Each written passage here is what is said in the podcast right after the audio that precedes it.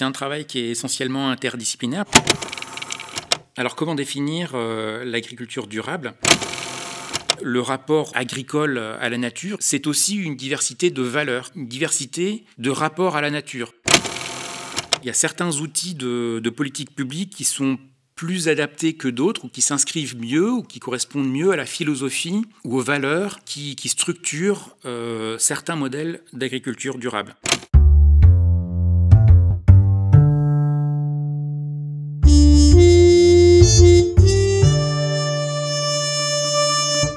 Sociaux, le podcast. Bonjour Gaël Plumcock, vous êtes euh, chargé de recherche à l'Institut national de recherche pour l'agriculture, l'alimentation et l'environnement, situé à Castanet-Tolosan. Vous avez publié The Plurality of Values in Sustainable Agricultural Models, Diverse Looking and Coevolution Patterns avec Thomas Debril, Michel Duru, Marie-Benoît Magrini, Jean-Pierre Sartou et Olivier Théron en 2018 dans la revue Ecology and Society, un article sur les différents modèles de l'agriculture durable en Occident. Mais premièrement, qu'est-ce que l'agriculture durable et comment se distingue-t-elle de l'agriculture traditionnelle? Bonjour Hugo, euh, merci pour, euh, pour, votre invitation. Alors comment définir euh, l'agriculture durable?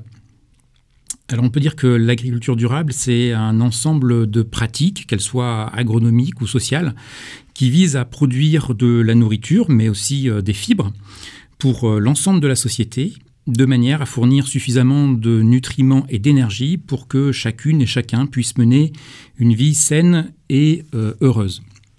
Mais si on s'arrêtait là, il n'y a pas grand-chose qui distinguerait l'agriculture durable de l'agriculture conventionnelle.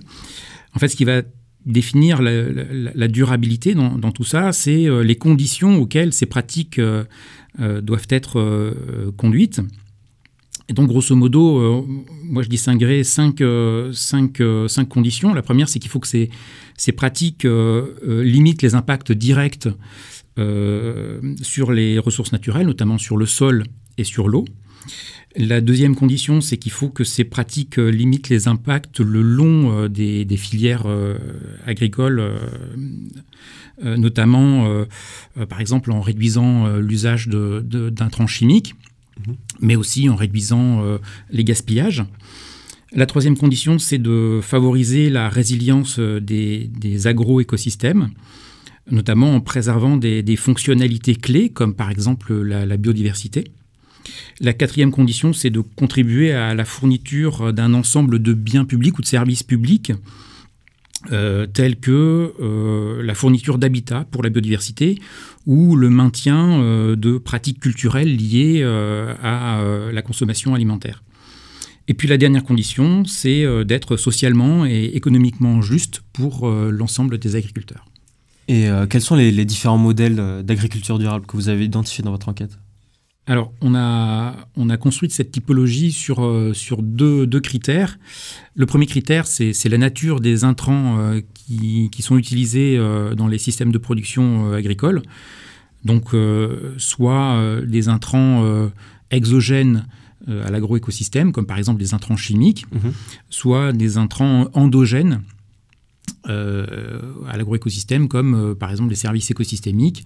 Euh, l'exemple typique, c'est la fertilisation des champs. Elle peut être obtenue effectivement soit par, soit par intrants chimiques, donc qui sont exogènes, soit en utilisant des plantes qui vont avoir la capacité de fixer l'azote de l'air dans le sol et ainsi fertiliser le, champ. Et donc ça, ça renvoie effectivement à des services écosystémiques.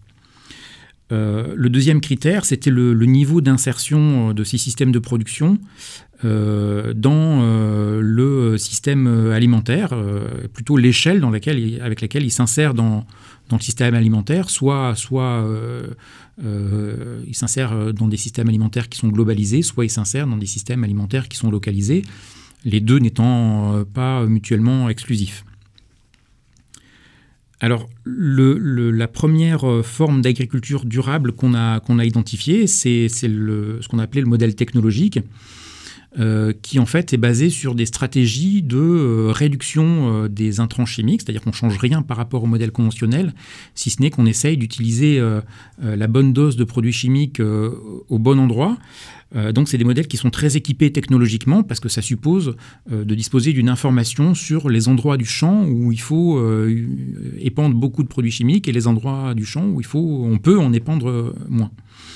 la technologie assez emblématique de ce modèle-là, c'est le pilotage de, l'épandage des produits chimiques avec des, cartes satellites pour bien cibler les besoins des plantes et ne pas épandre plus de produits chimiques que, les plantes en ont besoin. Euh, le deuxième modèle euh, qu'on a identifié, le modèle d'agriculture durable, c'est ce qu'on appelait le modèle biotechnologique, euh, dans lequel on cherche non plus à, réduire les intrants chimiques, mais à, changer la nature de ces, de ces intrants, donc à, substituer les intrants et notamment à les substituer pour des intrants d'origine biologique. Donc, c'est des produits qui sont aussi technologiques, hein, qui sont développés par des instituts de recherche et, de développement. Euh, l'exemple typique de, ce, de, ces, de ces, technologies, c'est, euh, ce sont des bactéries qui vont, euh, qui vont être déposées dans les champs pour, pour produire, bah, soit pour, pour, pour, leur vertu insecticide ou, ou éventuellement fongicide. Et donc, il n'y a aucune utilisation de, produits chimiques avec ce modèle? Alors, on, peut avoir quand même l'utilisation des, des, produits chimiques de la même manière que euh, le critère euh, d'échelle d'insertion dans les systèmes alimentaires n'est pas, est pas exclusif. On peut avoir des systèmes qui sont à la fois globalisés et localisés. Hein. ça dépend euh, l'endroit où on regarde le système de production. Mhm. dans la plupart des systèmes de production, on ne peut jamais éliminer que, que, que, des services écosystémiques soient produits sur, sur le champ, ou bien l'apport d'un tran, exogène, ne serait-ce que par la mécanisation. le troisième modèle qu'on a identifié, c'est le modèle euh, euh, d'agriculture circulaire dans lequel il s'agit de, boucler euh, les flux de matière-énergie de manière à, recycler soit les déchets agricoles, soit à utiliser les déchets d'autres activités économiques du territoire comme des ressources pour l'agriculture. Donc c'est bien là encore une stratégie de, de substitution des intrants. L'exemple typique de ce, de ce modèle-là, c'est la polyculture élevage, euh, avec notamment l'utilisation de, produits ou de coproduits euh, des, cultures mhm. pour nourrir euh, le bétail, et en retour l'utilisation de déjections produites par, par, ces animaux pour fertiliser les cultures. Il y a donc des modèles avec de la réduction des intrants, d'autres avec de la substitution de, de ces intrants. Et donc, à quoi correspondent les trois derniers modèles? Alors les trois derniers modèles, ils sont basés sur des stratégies euh, qui visent à repenser complètement le système de production, euh, notamment en diversifiant euh, les productions de manière à favoriser la production de services écosystémiques et donc essayer au maximum de se passer d'intrants exogènes. Euh, donc là, on, distingue trois, formes euh, d'agriculture durable selon euh, l'échelle d'insertion dans les systèmes alimentaires. On va distinguer des, systèmes diversifiés qui, restent insérés dans des chaînes alimentaires globales. Alors pas tellement pour l'amont de la filière, puisque là, effectivement, les intrants chimiques vont être réduits au maximum. Euh, mais plutôt pour l'aval de, la production, euh, pour la distribution.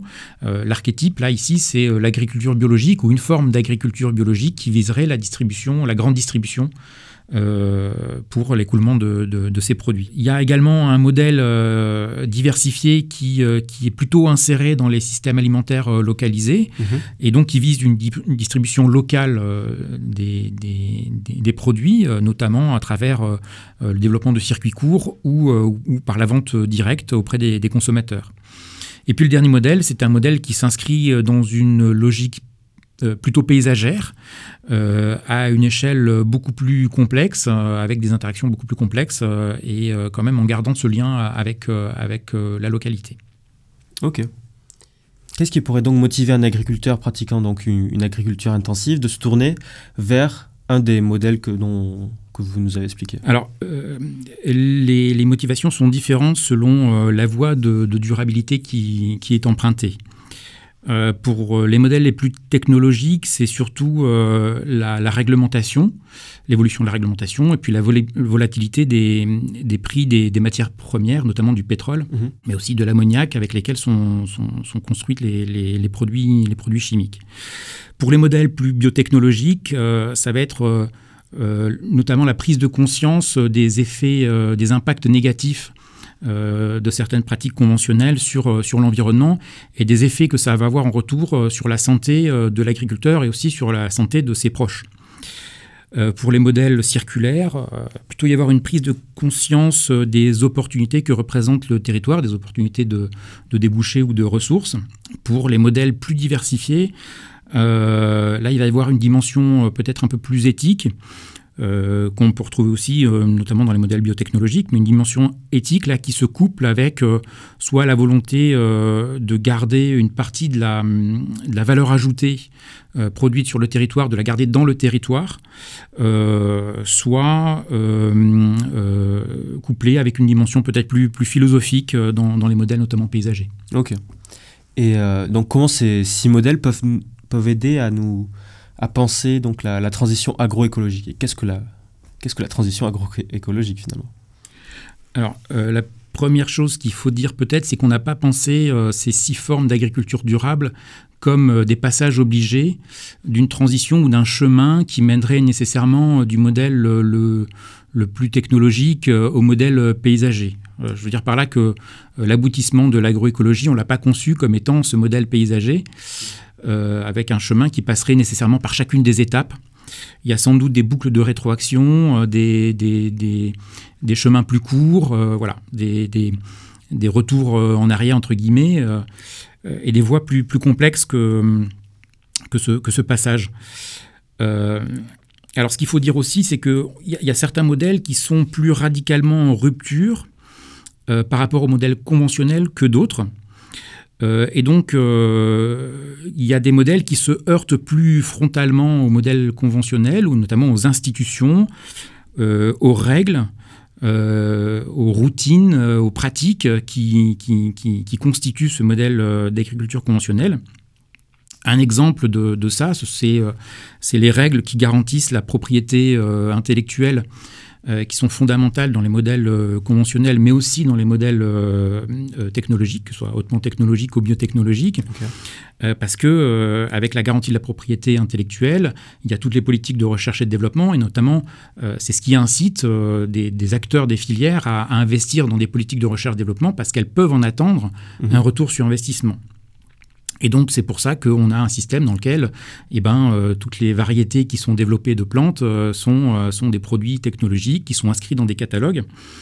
mais on voit bien que du coup, ce genre de, de pratiques ce genre de règles, eh ben, euh, ça travaille contre euh, d'autres pratiques ou d'autres formes d'agriculture euh, durable, notamment les formes d'agriculture qui sont plus diversifiées, dans lesquelles on sait très bien que les agriculteurs pratiquent des échanges de semences ou utilisent des, semences des variétés de semences plus, plus anciennes qui ne sont pas nécessairement inscrites au catalogue. Donc ça, disqualifie et même ça, ça rend illégal d'autres pratiques et donc ça, ça, certaines, certains modèles agricoles durables en s'inscrivant dans, le fonctionnement du modèle conventionnel, on est dans la lignée de ce modèle conventionnel, eh ben, euh, renforce ces règles euh, et euh, disqualifie, disqualifie d'autres pratiques et d'autres formes d'organisation. Et aussi, selon vous, donc, comment les politiques publiques doivent-elles aider les agriculteurs à se tourner vers une agriculture plus durable? Alors, il y a certains outils de, de politique publique qui sont plus adaptés que d'autres ou qui s'inscrivent mieux ou qui correspondent mieux à la philosophie ou aux valeurs euh, qui, structurent euh, certains modèles d'agriculture durable. Euh, par exemple, il y a certains agriculteurs qui vont être plus sensibles aux outils financiers parce qu'ils sont motivés par, par la recherche du revenu, par l'accroissement de leur revenu. Il y a d'autres agriculteurs qui vont formuler plutôt des besoins d'accompagnement, notamment d'accompagnement et de, d'accompagnement pour, leur fournir des connaissances agronomiques. Mhm.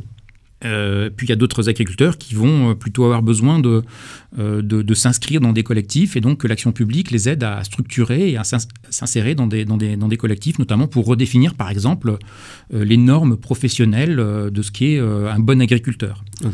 Moi, je, je, je, je, formulerai deux recommandations politiques. La première, sur la base de, de cet article, de ce travail, la première, ce serait de ne pas mettre en place d'outils euh, euh, qui ne viserait qu'un seul type d'agriculture durable, parce que les outils de politique publique qualifient des pratiques et disqualifient d'autres pratiques. Euh, et donc potentiellement, ça pourrait disqualifier voilà, d'autres pratiques, d'autres formes d'agriculture durable. c'est notamment le cas, par exemple, quand, quand l'État ou la puissance publique garantit la propriété industrielle sans, euh, sans, autoriser de, euh, dérogation pour, des pratiques d'échange de semences. le message qu'il faut passer là, c'est surtout qu'il faut préserver la coexistence et la diversité des, pratiques, parce que probablement ces différentes formes d'agriculture durable, elles sont en interrelation les unes avec les autres. Et donc travailler contre une forme d'agriculture, c'est peut-être travailler contre, à long terme, à plus long terme, contre, l'ensemble de, la durabilité du, du système agricole il faut éviter que, finalement, à la fin, il n'y ait qu'un seul modèle qui prévale sur tout le reste. Voilà, c'est ce qui me semble il falloir absolument, absolument éviter. La, deuxième recommandation, ce serait euh, euh, de n'utiliser des outils financiers autant que possible euh, que pour amortir les coûts et les risques liés à, la transition agricole. Voilà. Mhm. On sait qu'il y a des coûts qui sont, ou des risques qui sont liés au fait de changer de pratique. Euh, voilà. Euh, le but de l'action publique, il me semble, ce serait de, mettre les agriculteurs en situation euh, d'indépendance financière et de les mettre en situation de se, de se réapproprier. Voilà, c'est la thématique hmm. du, du re-empowerment. Et donc, plus simplement, si je puis dire, quelle était votre méthodologie pour réaliser cette recherche? Alors, c'est un travail qui est essentiellement interdisciplinaire, puisque dans la liste des, des auteurs, on a à la fois des économistes, un sociologue, des agronomes, un entomologiste. Euh, le but de ce papier, c'était de tester théoriquement, euh, avec une théorie socio-économique, une typologie qui avait été, euh, construite par, des agronomes, et donc qui était à la base vraiment construite sur des pratiques agronomiques. La question qu'on s'est posée, c'était de savoir si cette typologie, elle était cohérente quand on, euh, quand on l'a testé avec, euh, une théorie socio-économique, c'est-à-dire est-ce que ces pratiques, elles renvoient à des formes organisationnelles stabilisées, est-ce qu'elles sont caractérisées par un rapport particulier à la nature, porté par des valeurs sociales particulières? Et donc en fait, on a travaillé, on a travaillé en boucle. D'abord, on a demandé aux, collègues des sciences biotechniques de nous décrire les différents modèles, les différentes formes d'agriculture durable qu'ils avaient construits. Ensuite, on a retraduit euh, chacun de ces modèles euh, en utilisant les concepts euh, et le langage de la théorie socio-économique. Et puis ensuite, on leur a réexpliqué avec nos mots à nous de sciences sociales ce qu'on comprenait de chacun de ces, modèles. Et ça les a, amenés à, valider ou à raffiner un petit peu leur, leur, typologie ou à faire fusionner des modèles. Et donc, on a procédé comme ça par, boucle jusqu'à stabiliser la typologie et la caractérisation socio-économique de cette, typologie. Alors du coup, quand on a écrit l'article, en fait, ce qui s'est passé, c'est que quand il a fallu linéariser ce, ce processus-là en, boucle, eh ben, euh, nous, en SHS, euh, on prenait la typologie comme, euh, comme une donnée. Et notre résultat, c'était la caractérisation des, des, différents modèles. Et puis, pour les collègues des sciences biotechniques, eh ben, ils utilisaient la caractérisation socio-économique comme, comme une donnée. Et puis, leur résultat à eux, c'était c'était la typologie agronomique. OK. Et finalement, donc, est-ce que ce ne serait pas notre rapport à la nature et à l'environnement qui serait le plus grand frein à la transition écologique? Alors, ce qui freine surtout, euh, à mon sens, euh, c'est un rapport particulier, plutôt la prééminence d'un rapport particulier à la nature, qui serait un rapport, qui est un rapport instrumental et qui est lié au fait, qui serait lié au fait qu'on utilise la nature que, parce, que pour ce qu'elle peut nous, nous apporter. D'accord les, connaissances euh, dans l'agronomie euh, standard ou l'agronomie mainstream, comme dans l'économie hein, euh, mmh. standard, mais aussi les outils, certains outils de politique publique nous poussent à adopter cette relation instrumentale à, la nature. En fait, le rapport agricole à la nature, il est, il est plus complexe que ce que ces connaissances et ces, ces outils de politique publique nous, nous laissent penser. La diversification des pratiques, c'est aussi une diversité de valeurs, euh, de valeurs notamment de valeurs environnementales. Et c'est une, diversité de rapports à la nature. Et c'est quelque chose qu'à mon avis, il faut, il faut préserver, ce pluralisme euh, des valeurs et ce pluralisme des rapports. C'est surtout, euh, voilà, dans, ce, dans cette espèce de monisme axiologique, cette idée qu'il n'y aurait qu'une seule valeur de la nature qui dominerait et qui empêcherait les autres de, de, s'exprimer, qui me semble le plus, le plus dommageable et qui, à mon avis, constitue le principal frein. D'accord. Eh bien, merci beaucoup Gaël Plumcock pour votre intervention et d'avoir répondu à nos questions. C'était Monde Social le podcast. Merci encore et à bientôt. Merci Hugo.